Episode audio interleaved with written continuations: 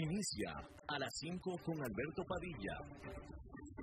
Un programa diseñado con el objetivo de llevarte diariamente un tema de actualidad, acompañado siempre de reconocidos editorialistas, de lunes a viernes a las 5 de la tarde por CRC 89.1 Radio, a las 5 con Alberto Padilla.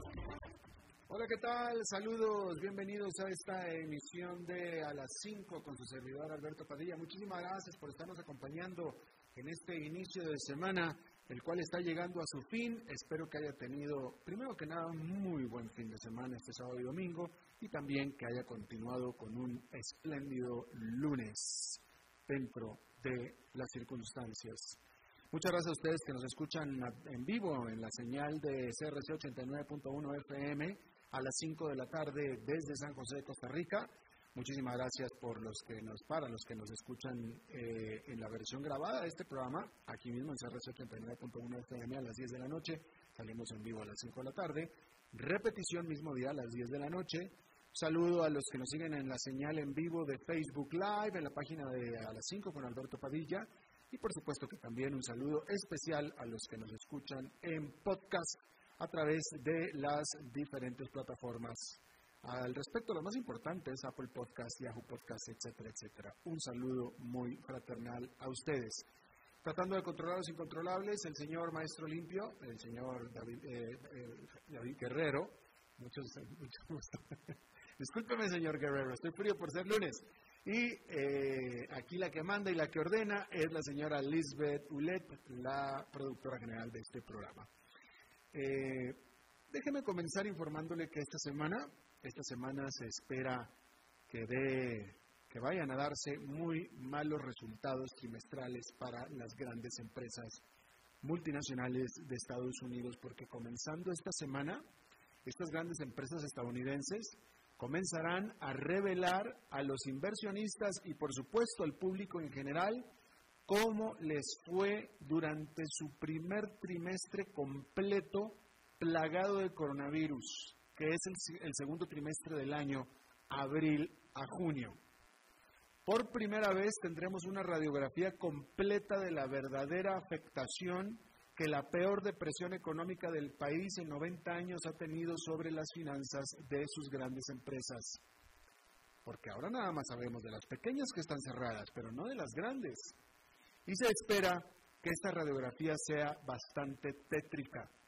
De acuerdo a estimados recopilados por la firma de estudios FactSet, el consenso de los analistas es que las ganancias de las 500 del SP500 habrán caído en casi 45% durante el trimestre, para su mayor desplome desde el 69% que cayó durante o que cayeron durante el cuarto trimestre del 2008 en medio de la gran crisis financiera global.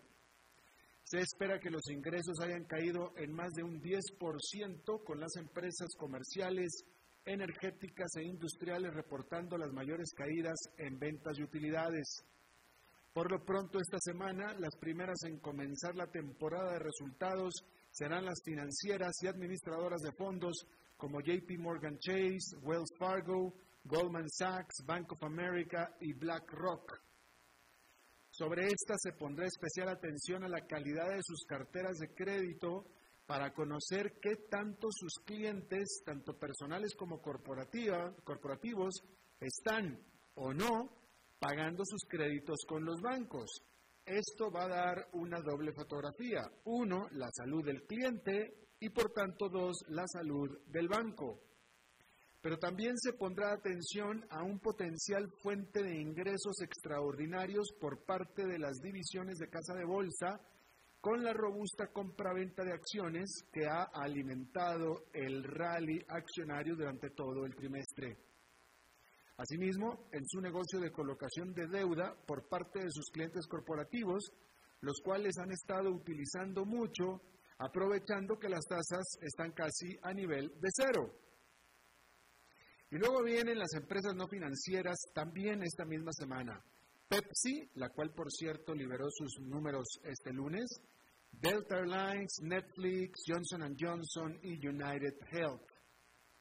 De tal manera que para el viernes tendremos un panorama claro de la salud de la industria y por tanto de la principal economía del mundo. Sin embargo, esa será una radiografía del pasado inmediato y nos dará una idea del presente, pero no se espera venga acompañado con pronósticos para el resto del año, pues ante lo impredecible de la pandemia, las empresas no tienen elementos para hacer proyecciones fuera de saber, eso sí, que será muy duro. Sin embargo, el consenso de los analistas de Wall Street es que los números irán mejorando durante este año, con un rebote el próximo año, con las utilidades saltando un 12% durante el primer trimestre y casi un 30% para todo el 2021. Y es que Wall Street sigue esperanzado en una recuperación o rebote en forma de V que se refleja en el desempeño del mercado accionario desde marzo. Sin embargo, esa V cada vez se ve más chata, la verdad. De hecho, Bloomberg está informando que oficialmente el resurgimiento de la pandemia en Estados Unidos oficialmente está afectando a la recuperación de la economía. Hay que decir que el mercado accionario sigue todavía pues de plácemes, porque el Standard Poor's 500 está abajo solo un 1,4% en lo que va del año y ha subido más de 40% desde su mínimo de marzo, a pesar de que la economía está muy maltrecha y la pandemia no solo sigue acechando, sino incluso empeorando. Y es que los inversionistas están enfocados en los masivos rescates de la Reserva Federal y promesas de que lo seguirá haciendo. Al respecto hay que decir que otras opiniones de otros expertos de mucho peso, esto es importante, ¿eh? Esto es importante porque todo lo que le acabo de decir es lo que dicen los economistas de Wall Street. Pero al respecto hay que decir que otras opiniones de otros expertos de mucho peso divergen completamente de las de Wall Street. Concretamente, la del FMI, el Fondo Monetario Internacional, que pronostica una severa depresión económica para Estados Unidos este año, y aparte para el resto del mundo también este año, y que se extenderá para el próximo. Así es que los economistas de Wall Street y los economistas del Fondo Monetario Internacional tienen perspectivas totalmente opuestas con respecto a lo que va a ser la economía más grande del mundo el resto del año. Y al respecto yo diría que si hay alguien que tiene parte interesada o que tiene más que es más sujeto a no ser objetivo en esto, pues son los de Wall Street. Porque ellos tienen algo que ganar de la ganancia del mercado. ¿Sí? Si ellos dicen, compren acciones y la gente compra acciones, su institución se va a beneficiar. Mientras que al Fondo Monetario Internacional, en teoría, le importa nada. Así es que, y, y es notable la diferencia de opiniones, notable. Pero a como están dándose las cosas, pareciera que se está cumpliendo más por el lado del Fondo Monetario Internacional que por el lado de lo que dice Wall Street, francamente. A este respecto, allá en Nueva York hubo resultados pues prácticamente negativos porque el Standard Poor's 500 quedó con una caída de casi un punto porcentual, cayó 0,94%, el Nasdaq Composite sí tuvo un tropiezo de 2,13%, pero el índice industrial Dow Jones quedó con una ganancia marginal de 0,04%. Bueno, en otro tema, de acuerdo a lo pactado, a lo que se pactó, en agosto los productores de petróleo aumentarán su producción. Pero ¿estará la demanda del mundo a la altura de este aumento esperado de oferta? Bueno, pues esa es la gran pregunta que tratará de responder la OPEP y sus aliados durante su reunión cumbre de esta semana. Si habremos de creer a los reportes periodísticos, la OPEP recomendará cancelar los recortes de producción que han ayudado a sostener a los precios. Se trataría de una propuesta por parte del principal miembro, Arabia Saudita, bajo la cual la OPEP y amigos aumentarán su producción por 2 millones de barriles diarios para alcanzar 7.700.000 barriles diarios, según afirma el diario Wall Street Journal. Ahora es innegable que la demanda se ha mejorado desde abril en el mundo, cuando los productores acordaron reducir su producción en 9,7 millones de barriles diarios.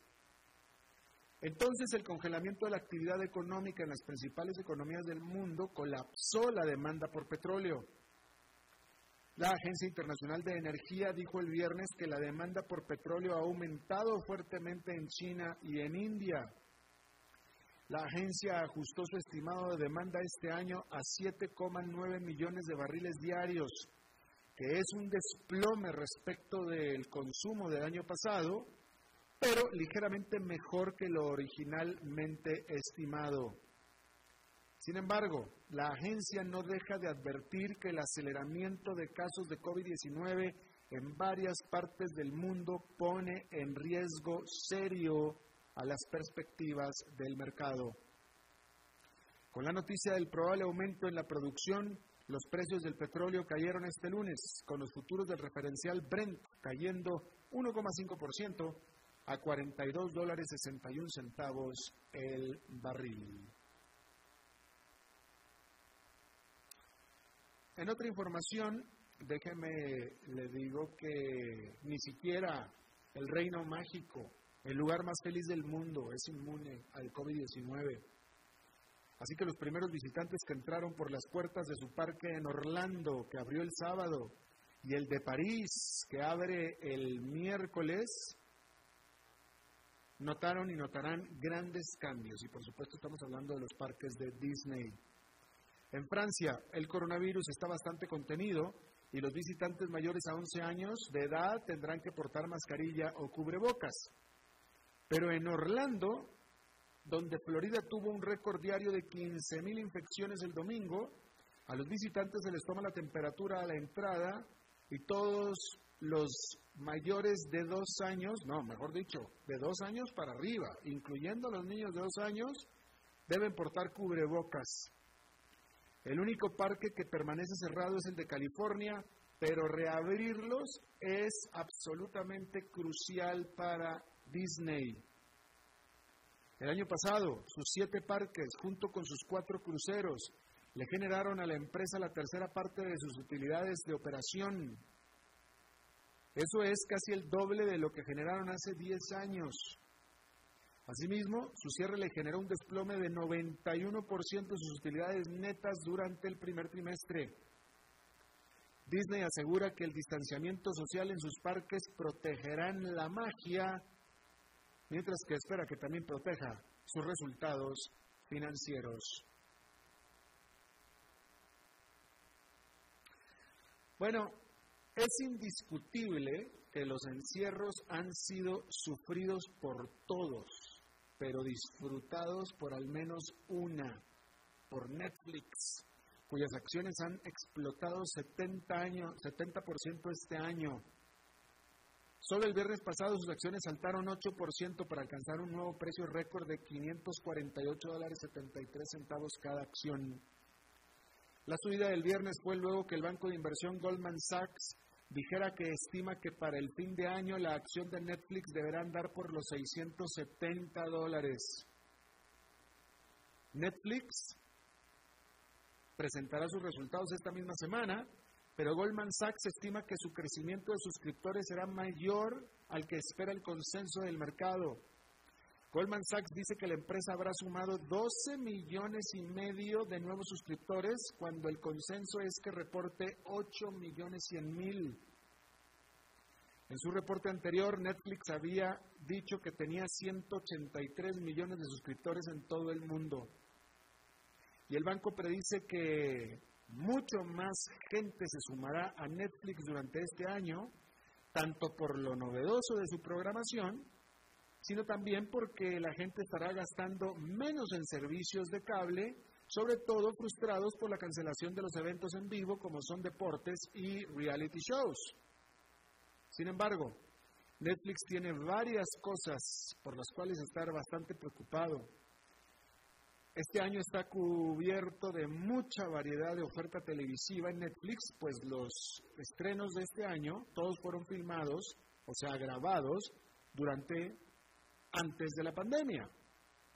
Pero la oferta de programación durante el próximo año será complicada, pues durante este 2020 la producción de programación ha caído a casi cero. Además, por supuesto, tendrá que cuidarse de la creciente competencia por parte de Disney Plus y Apple TV Plus. Bueno, pues eso en cuanto a Netflix. Hay otra empresa que también tiene noticias que a mí me parece sumamente interesante porque WeWork, usted sabe, esta empresa de, eh, de espacios de oficina compartidos, que tiene instalaciones aquí en San José, Costa Rica, tiene instalaciones por toda América Latina. Bueno, pues el presidente de WeWork, Marcelo Claure, dijo que su empresa de espacios de oficina compartidos, de hecho, va a reportar un flujo de caja positivo durante el 2021, que es un año antes de lo que tenía planeado originalmente hacerlo. E incluso adelantó que podría presentar una utilidad.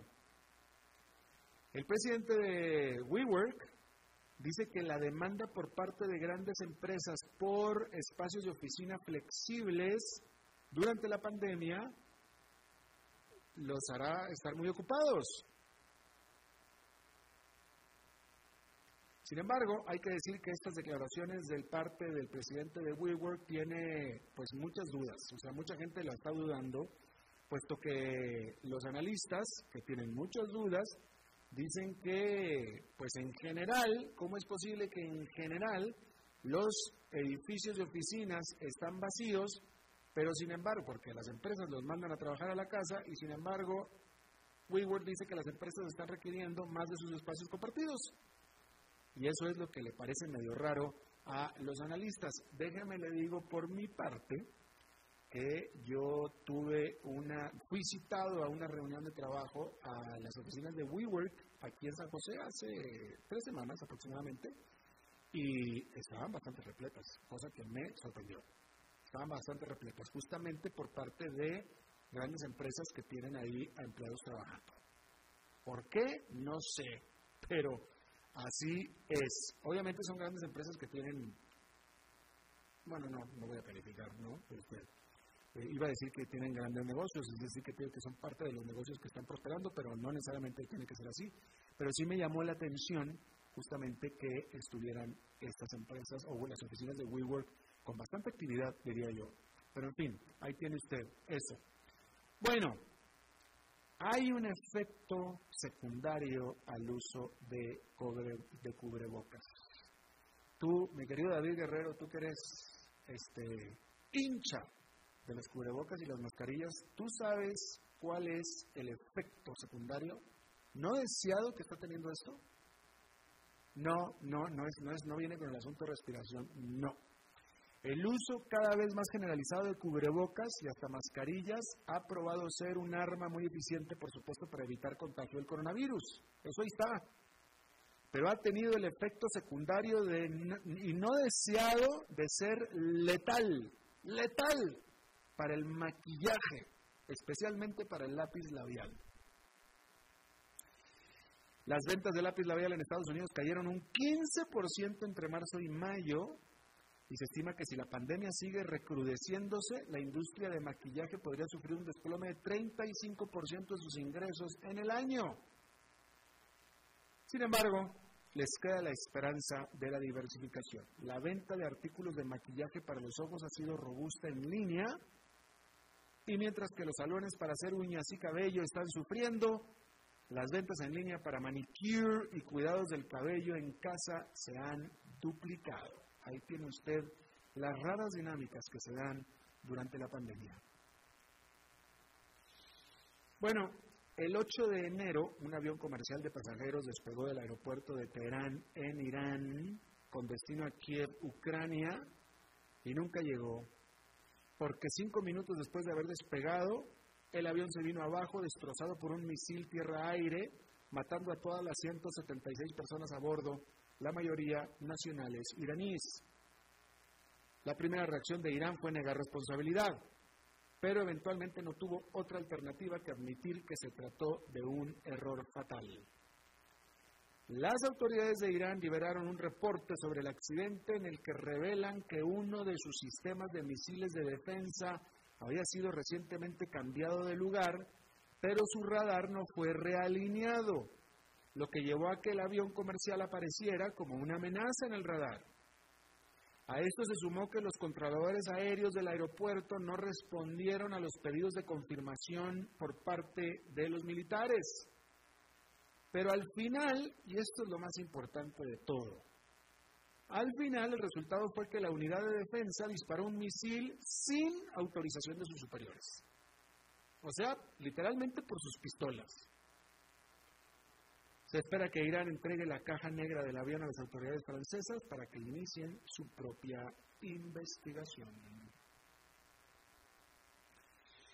Bueno, y la Corte de Arbitrio en la Industria de los Deportes, o la Corte de Arbitrio del Deporte, eh, rechazó, volteó la prohibición a que el Manchester City, el equipo de fútbol soccer Manchester City, quedara fuera de competir en el fútbol europeo.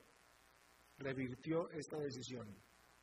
Este club de fútbol británico había sido castigado por la UEFA en febrero por dos años de suspensión eh, por la UEFA, que es el, el, cuerpo gobernante del deporte europeo, o mejor dicho, de este deporte, del soccer, por haber violado las reglas de financiamiento, concretamente por parte de una aerolínea de el, eh, del Medio Oriente que, también el Medio Oriente o un empresario del Medio Oriente, que es esta aerolínea, son los dueños de este Manchester City, por cierto. Pero la Corte de Arbitrio liberó al club de la culpa, lo liberó de la culpa, no, no le pareció que fuera pues un crimen eh, lo que cometió y de hecho también los puso a jugar y de hecho también redujo su multa de 34 millones de dólares a solamente unos 13 millones de dólares, nada más. Así es que ahí lo tiene usted. Vamos a hacer nuestra primera pausa y regresamos con nuestra entrevista de hoy. A las 5 con Alberto Padilla, por CRC 89.1 Radio. Tinto, blanco, rosado, espumante, seco dulce. El vino es como los amigos, proviene de diferentes cepas y familias convertidas en bodegas de tradición.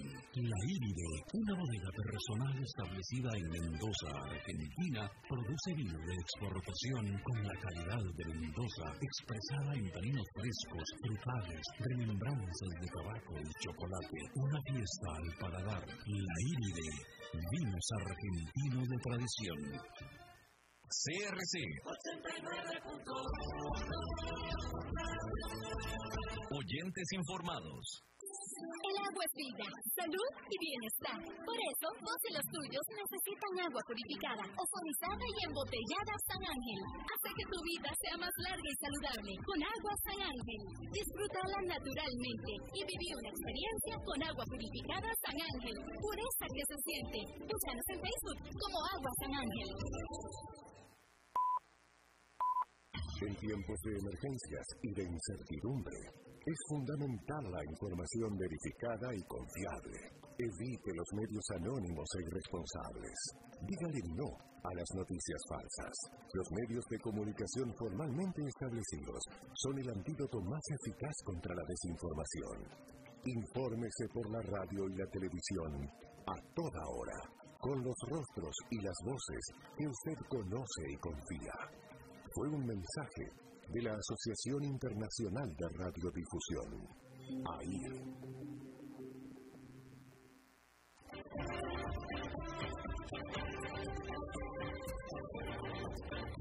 Seguimos escuchando a las 5 con Alberto Padilla.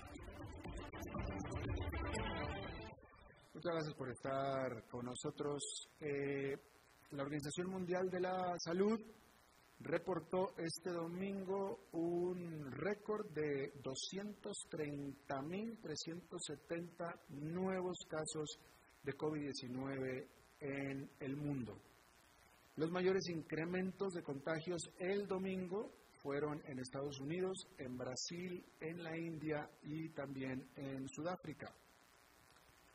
Casi 13 millones de personas tienen ahora COVID-19 en el mundo. En realidad esto fue a la madrugada del domingo, en este momento debe ser más, pero casi 13 millones de personas tienen eh, COVID-19 en el mundo.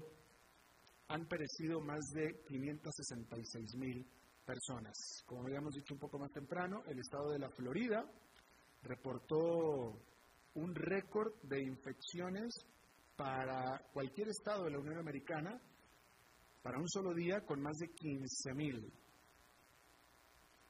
En todo Estados Unidos hay más de 60 mil o ha habido más de 60 mil casos por tres días consecutivos que han sido tres récords consecutivos también, todo esto en Estados Unidos.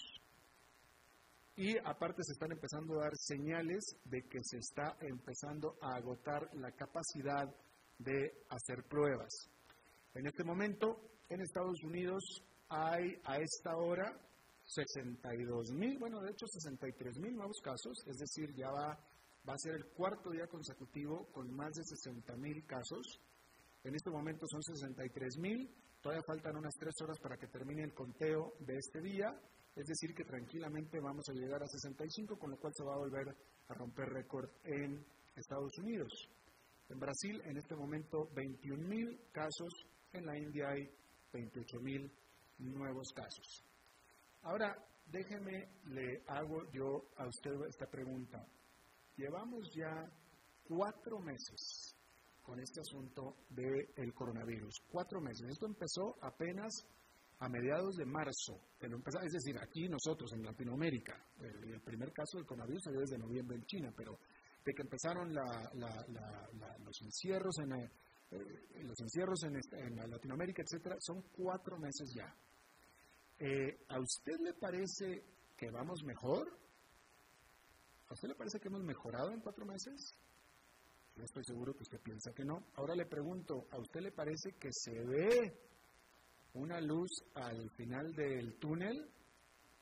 Pues yo creo que tampoco, la verdad. Esto ha sido una pesadilla y ha sido una pesadilla larga. Y todavía falta mucho tiempo para que despertemos. Yo le agradezco muchísimo a un muy buen amigo. Este fue uno de mis primerísimos amigos en Costa Rica y sigue siendo uno de mis grandes amigos en Costa Rica. Roberto Artavia, presidente de Fundación Viva y presidente del INCAE Business School, un gran consultor de empresas y bueno, de nuevo, buen amigo mío que esté con nosotros en esta ocasión de nuevo. Roberto, ¿qué tal? ¿Cómo estás? ¿Cómo estás, Alberto? Un gusto saludarte. Igualmente, Roberto. Oye, eh, bueno, primero que nada, eh, ¿tú estás de acuerdo conmigo en que hemos pasado cuatro meses? Te pregunto si estás de acuerdo. Este, no estamos mejor, yo creo que estamos incluso peor en todo estamos peor, pero yo creo que era previsible que íbamos a estar peor, Alberto. La verdad es que el mundo afortunadamente no tiene gran experiencia en el manejo de estas pandemias y, y, ojalá que no volvamos a ver una como esta nunca más. Pero si uno lee la historia de las pandemias, la verdad es que lo que está pasando no es atípico, esto es, eh, era esperable eh, más bien a mí me sorprende que con la capacidad de información, de comunicación, de leer historia, porque ahora es historia escrita que tenemos a la mano, más gente no se hubiera dado cuenta de que esto iba a ser así. De hecho, si me permitís citar a Jonathan Smith, eh, que es el, el, profesor de epidemiología y enfermedades infecciosas, jefe de la Universidad de Yale, él acaba de publicar una notita que, donde saco las siguientes tres frases. Tenemos que entender que estamos al inicio del trayecto de esta epidemia, dice él. Y no es que estemos fallando, sino que el enemigo al que nos estamos enfrentando es muy bueno en lo que hace. Y esta no es mi opinión, es la matemática implacable de las epidemias a las que mis colegas y yo, dice él, hemos dedicado nuestras vidas. Hay que mantenerse firme y solidario con la certeza absoluta de que lo que hacemos salva vida. Se va a sentir la tentación de rendirse. Por favor, no lo haga. Y yo creo que en eso que dice él se captura exactamente lo que vos acabas de decir. Empezamos con la pandemia, los costarricenses nos pudimos jactar por tres meses más o menos de que lo hacíamos mejor que el resto del mundo. Después vino, empezó el contagio comunitario, entramos en la verdadera pandemia y ahora nos toca esta etapa de sufrir, de asustarnos. Ojalá que logremos mantener suficiente disciplina, que mantengamos suficiente capacidad en el sistema de salud, suficiente conciencia de parte de cada uno de nosotros para que no lleguemos a escenarios verdaderamente horribles donde haya gente que se tenga que morir en su casa fuera del sistema de salud.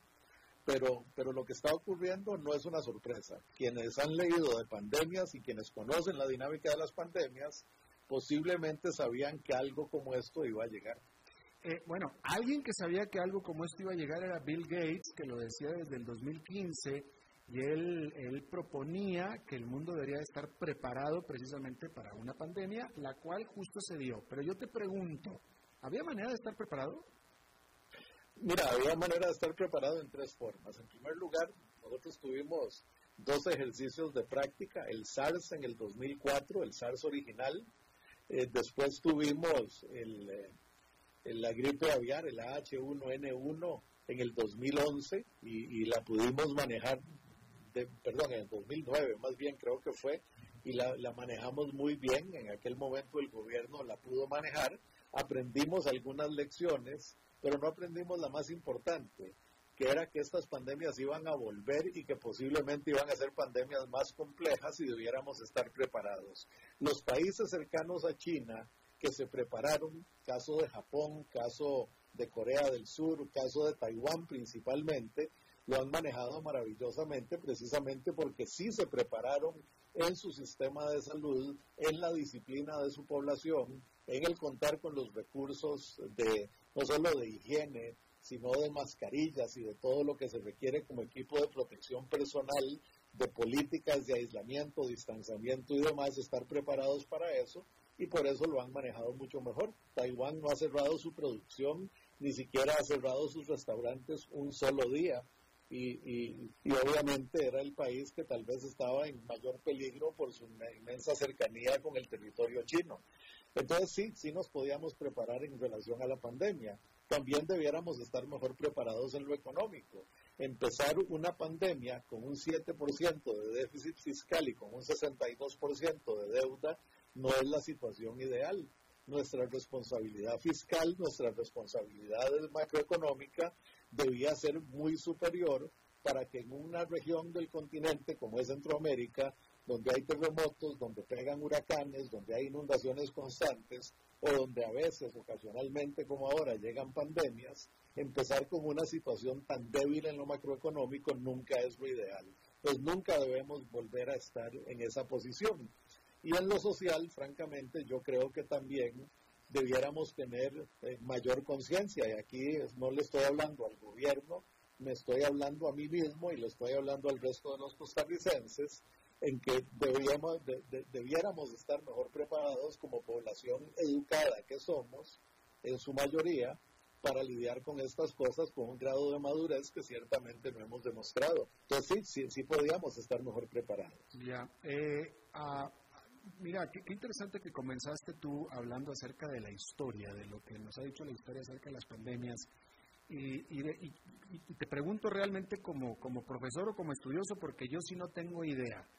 ¿Qué dice la historia con respecto a lo que sigue en el futuro? y la pregunta concreta es esta. A mí me parece, Roberto, que eh, nuestra realidad futura va a cambiar, o sea, nuestra manera de hacer las cosas va a ser diferente, hay muchas cosas que vamos a hacer diferente, hay muchas cosas que ya no vamos a hacer y que vamos a ser nuevas, y yo no sé si la historia dice que después de las pandemias que hubo en este mundo, así fue también. Eh, mira, después de las pandemias pasan muchas cosas, pasan cosas a nivel humano, en primer lugar, yo no sé si vos has visto algunas de las proyecciones que hizo el Instituto Tecnológico de Massachusetts, pero estamos hablando de que vamos a tener entre 200 y 500 millones de casos para la primavera del 2021, la primavera boreal del 2021. Al menos un año. El, de marzo a junio del año que viene, para ponerlo claro. Eh, eh, vamos a estar hablando por las tasas de mortalidad, de fatalidad que esto ha mostrado. Si hablamos de 500 millones de contagiados, pues hacer la aritmética. Podemos estar hablando literalmente de hasta 10 millones de muertos, ¿verdad? Eh, por, por, una pandemia, cosa que uno no, no, se imagina que pueda ocurrir en el siglo XXI, ¿verdad? Con todos los recursos de higiene, de sistemas de salud y demás que tenemos. Pues lo primero que tenemos que entender es que esto no se está acabando, ¿verdad? Ya, esto todavía tiene un trayecto largo y te lo digo porque sí, vamos a, te voy a contestar tu pregunta de qué, creo yo que va a pasar en el futuro, pero todavía nos falta un largo trecho para llegar ahí y ojalá que en Costa Rica esto siga siendo benigno con nosotros, y digo siga siendo, porque 30 fallecidos francamente es un lujo eh, con 7 mil casos y en ese sentido tengo que decir que el sistema de salud lo ha hecho bien, pero más allá de eso, faltan muchos meses para que lleguemos a esa salida que vos estás viendo. Ahora, definitivamente el futuro va a ser diferente en muchos sentidos, ¿verdad?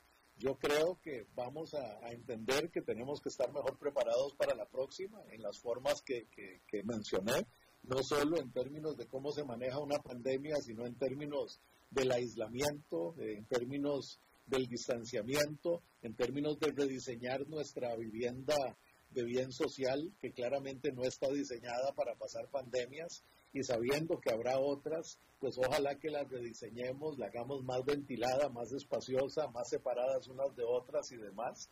Pues falta mucho que preparar en muchos campos. La producción va a ser diferente porque el mercado va a exigir cosas diferentes, productos más seguros, más saludables, más fáciles de limpiar, ¿verdad? Eso va a ser un criterio ahora de compra. Vamos a estar hablando también de métodos de producción que se van a descentralizar, se van a reorganizar, algunos con base en unidades dispersas por el mundo o por, diferentes regiones de un país, que va a cambiar la dinámica de las cadenas de valor y de la logística. Pues puedo seguir poniéndote ejemplos de muchos cambios que vamos a ver en el consumo, en la producción, en la dinámica social y en el diseño que definitivamente nos van a afectar a todos, absolutamente a todos. La otra cosa que va a cambiar, yo espero, y, francamente lo espero, es la relación del gobierno con la ciudadanía. Yo creo que esto primero nos va a empujar como lo hizo, eh, nos causó admiración, ¿verdad? Y, qué sé yo, eh, Macaya y Salas y el mismo Carlos Alvarado y Pilar y todos ellos merecen nuestra admiración porque han tenido una entereza enorme son personas jóvenes a quienes ha tocado manejar una situación imposible y lo han hecho con una entereza formidable, pero bueno, ahora están entrando en la etapa de crítica, porque la verdad es que encontrar respuestas a esto es más difícil de lo que parece, y entonces van a perder una buena parte de todo ese capital que, que crearon en estos primeros meses, y yo espero que después nos vamos a dar cuenta que la única forma de superar esto es si trabajamos todos juntos, gobierno, sector productivo, sociedad civil organizada y cada familia. Y yo espero que eso nos logre unir como sociedad para que después podamos enfrentar cosas muy duras que nos van a tocar, cuatro o cinco años de recuperación económica, un reordenamiento fiscal profundo, eh, por mencionar solo los más obvios, en los que ojalá podamos colaborar y estar todos al mismo lado y yo espero que eso sea un resultado de la pandemia también.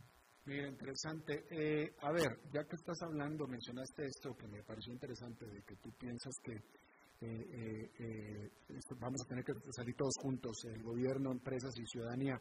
Déjame te pregunto, ¿te parece a ti, y no, no, no es capciosa la pregunta, es en serio, ¿te parece a ti que este gobierno de Costa Rica está haciendo lo suficiente para trabajar, por ejemplo, con los empresarios? Eh, a ver, eh, es una pregunta que es, difícil de contestar porque yo me imagino que desde cada perspectiva hay una respuesta diferente. Habrá empresarios que se sientan muy acogidos, habrá otros, me puedo imaginar los del turismo en este momento, ¿verdad? Con, turismo básicamente vacío y detenido. Bueno, ¿qué, qué, qué esperan ellos del gobierno? Ayuda financiera, eh, reactivación del sector. Bueno, es un sector que no se puede reactivar por orden ejecutiva, ¿verdad?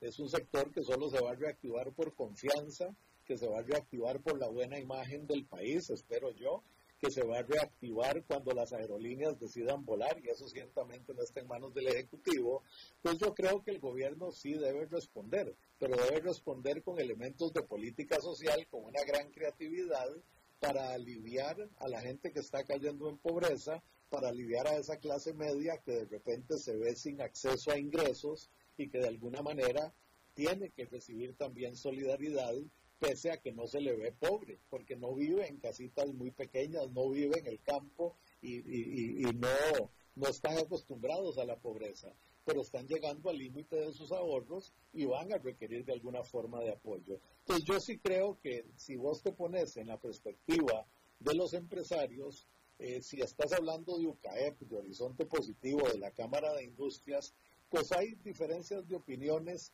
pero ellos han estado participando en la formulación de agendas. Hay reuniones constantes en Casa Presidencial con los grupos empresariales y demás. Es más bien esa, esa empresa individual, esa pequeña y mediana empresa diseminada por todo el país y que de un momento a otro es un mercado paralizado y que no tiene claro cómo va a salir adelante. Ellos requieren de una respuesta y, posiblemente ahí es donde tenemos que ser mucho más creativos, ¿verdad? La respuesta no va a ser que el gobierno truena los dedos y de repente apareció el turismo, porque eso no va a ocurrir. Va a tener que ser una respuesta mucho más estructurada, mucho mejor pensada.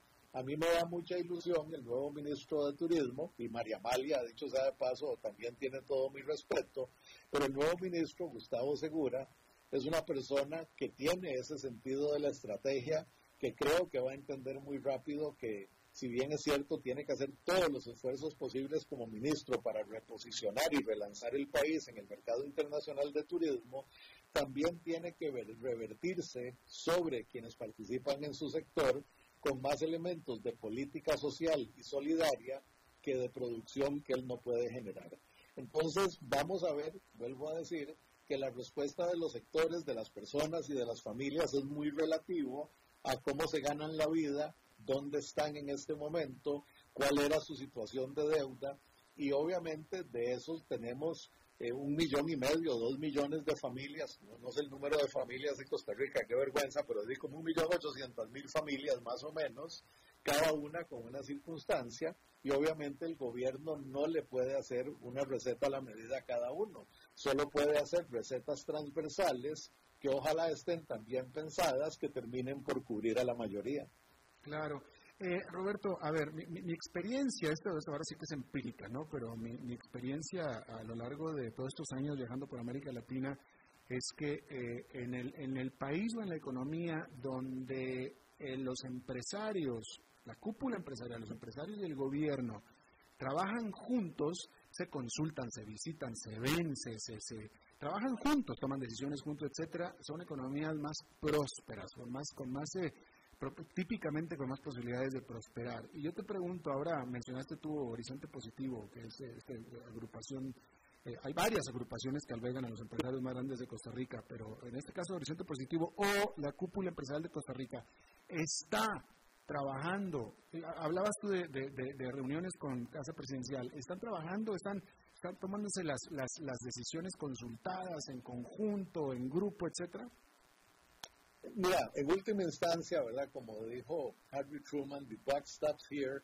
Eh, esto tiene que las decisiones, en último, el que tiene el poder eh, formal es el gobierno, que es el que fue electo para ocupar esa posición.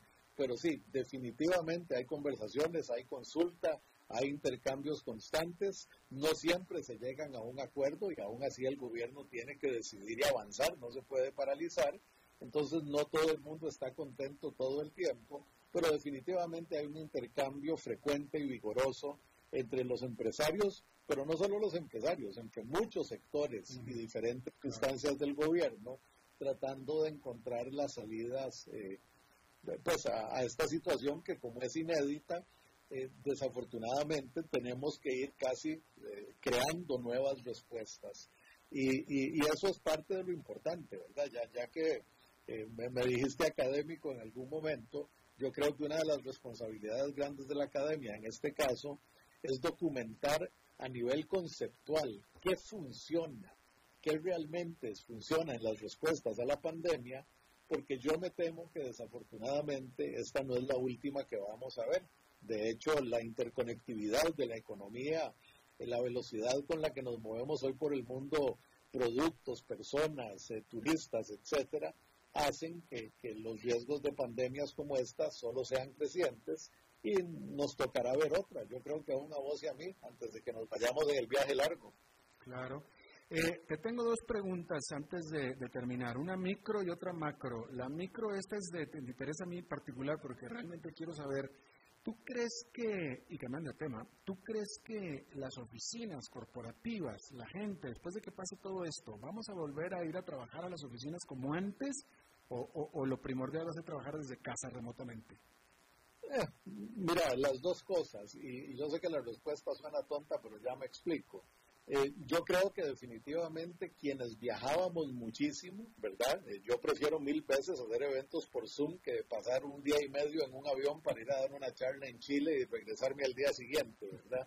Pues yo creo que este salto tecnológico que hemos dado, tanto a los que vivíamos viajando como a los que tienen que trabajar en procesos que son trabajables a la distancia, vamos a trabajar un porcentaje creciente del tiempo desde la casa. A mí no me cabe ninguna duda que eso va a ser una realidad y, otra vez, bienvenido que así sea, porque eso mismo se aplica a los servicios y a los trámites. Yo espero nunca volver a una municipalidad, nunca volver a un banco a hacer fila, puesto que ya podemos hacer todos los trámites de manera digital sin necesidad de perder tiempo, de pasar en tránsito, de ganarnos un dolor de cabeza en la presa de la Avenida Segunda o lo que corresponda. Entonces, no, no vamos a volver a ser exactamente como éramos. Y de hecho, aún en procesos productivos más, eh, digamos, eh, más, mecánicos, eh, ya sea mecánicos humanos o mecánicos con equipo, vamos a ver cambios enormes en la producción, ¿verdad? En, la, en los turnos, en las entradas y salidas, en la programación, en el distanciamiento de los puestos de trabajo.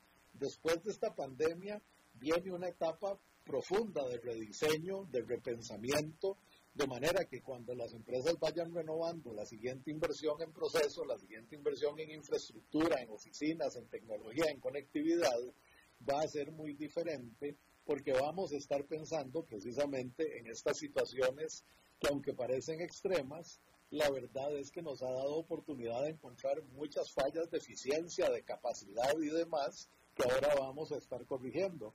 Pues no, definitivamente no vamos a regresar a como éramos. Mira, ok, última pregunta, macro.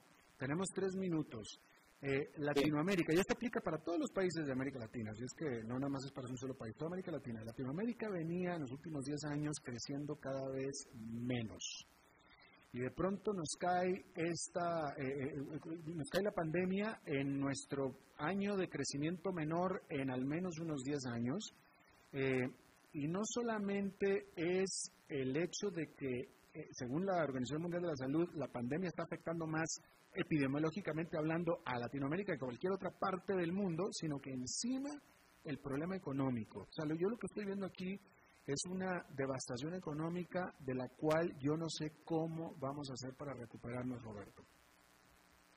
Bueno, en primer lugar, nos vamos a recuperar con mucha paciencia. Si vos ves el estudio que publicó el Fondo Monetario Internacional el 20 de agosto, ahí hay un apéndice donde ellos hablan de escenarios y en uno de esos escenarios dicen qué pasa si hay un segundo brote masivo en el segundo semestre de 2020 o peor todavía en el primer trimestre de 2021. Cualquiera de los dos es muy posible y en un escenario terrible es posible que se den los dos. En ese escenario, en términos reales, en términos de la economía real, a dólares constantes, los países de América Latina solo van a volver a su escala económica del primero de enero de 2020 unos en 2024, otros en 2025 y otros en 2026. O sea, esto nos va entre 4 a 6 años de desarrollo solo para recuperar el punto de partida. Eso es lo primero que tenemos que tener claro. Esto nos empobreció a todos. La economía es más pequeña, la economía de los sectores es más pequeña, la economía de las familias es más pequeña. Eh, ahorita, en promedio, vos y yo estamos como por 2017 de camino a 2015 en términos de nuestra economía, de la economía que nos rodea. Y eso lo que quiere decir es que vamos a tener que trabajar mucho en productividad, en asegurar inversiones que sean multiplicadores de productividad Y ahí te pongo, por ejemplo, toda la discusión que hay alrededor del tren. Claro que hay que invertir, no solo por la reactivación económica de corto plazo, sino porque es una de esas cosas que mejoran productividad y calidad de vida al mismo tiempo. Pues en ese sentido vamos a tener que ser muy selectivos, porque vamos a tener menos plata en el fisco, menos capacidad en el mercado de capitales y vamos a tener que estar invirtiendo para recuperar empleo y generar saltos en productividad y calidad de vida.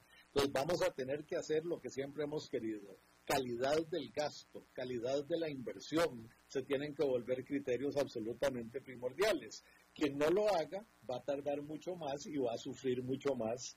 Y dicho sea de paso, nada más por molestarte un poquito, la razón por la que Latinoamérica se ve tan requete mal no es por el promedio de sus países, es porque dos, nuestros dos gigantes, México y Brasil, se están luciendo, pero por el mal manejo, ¿verdad? Sí, es cierto, es cierto, totalmente que sí. Bueno, pues Roberto Artavia, presidente de Fundación Viva y presidente de mi alma mater, Incai Business School, hay que decirlo. Eh, te agradezco muchísimo, como siempre, encantado de charlar contigo y que nos hayas prestado tu tiempo y tus conceptos, Roberto. No, siempre a la orden, Alberto. Un placer hablar con vos y a través tuyo de tu audiencia, siempre. Gracias, igualmente, muchas gracias. Bien, gracias igualmente a ti, Roberto. Bueno, pues eso es todo lo que tenemos por esta emisión de A las 5 con servidor Alberto Padilla. Muchísimas gracias por habernos acompañado. Espero que termine su día en buena nota, en buen tono y nosotros nos reencontramos en 23 horas. Que la pasen muy bien.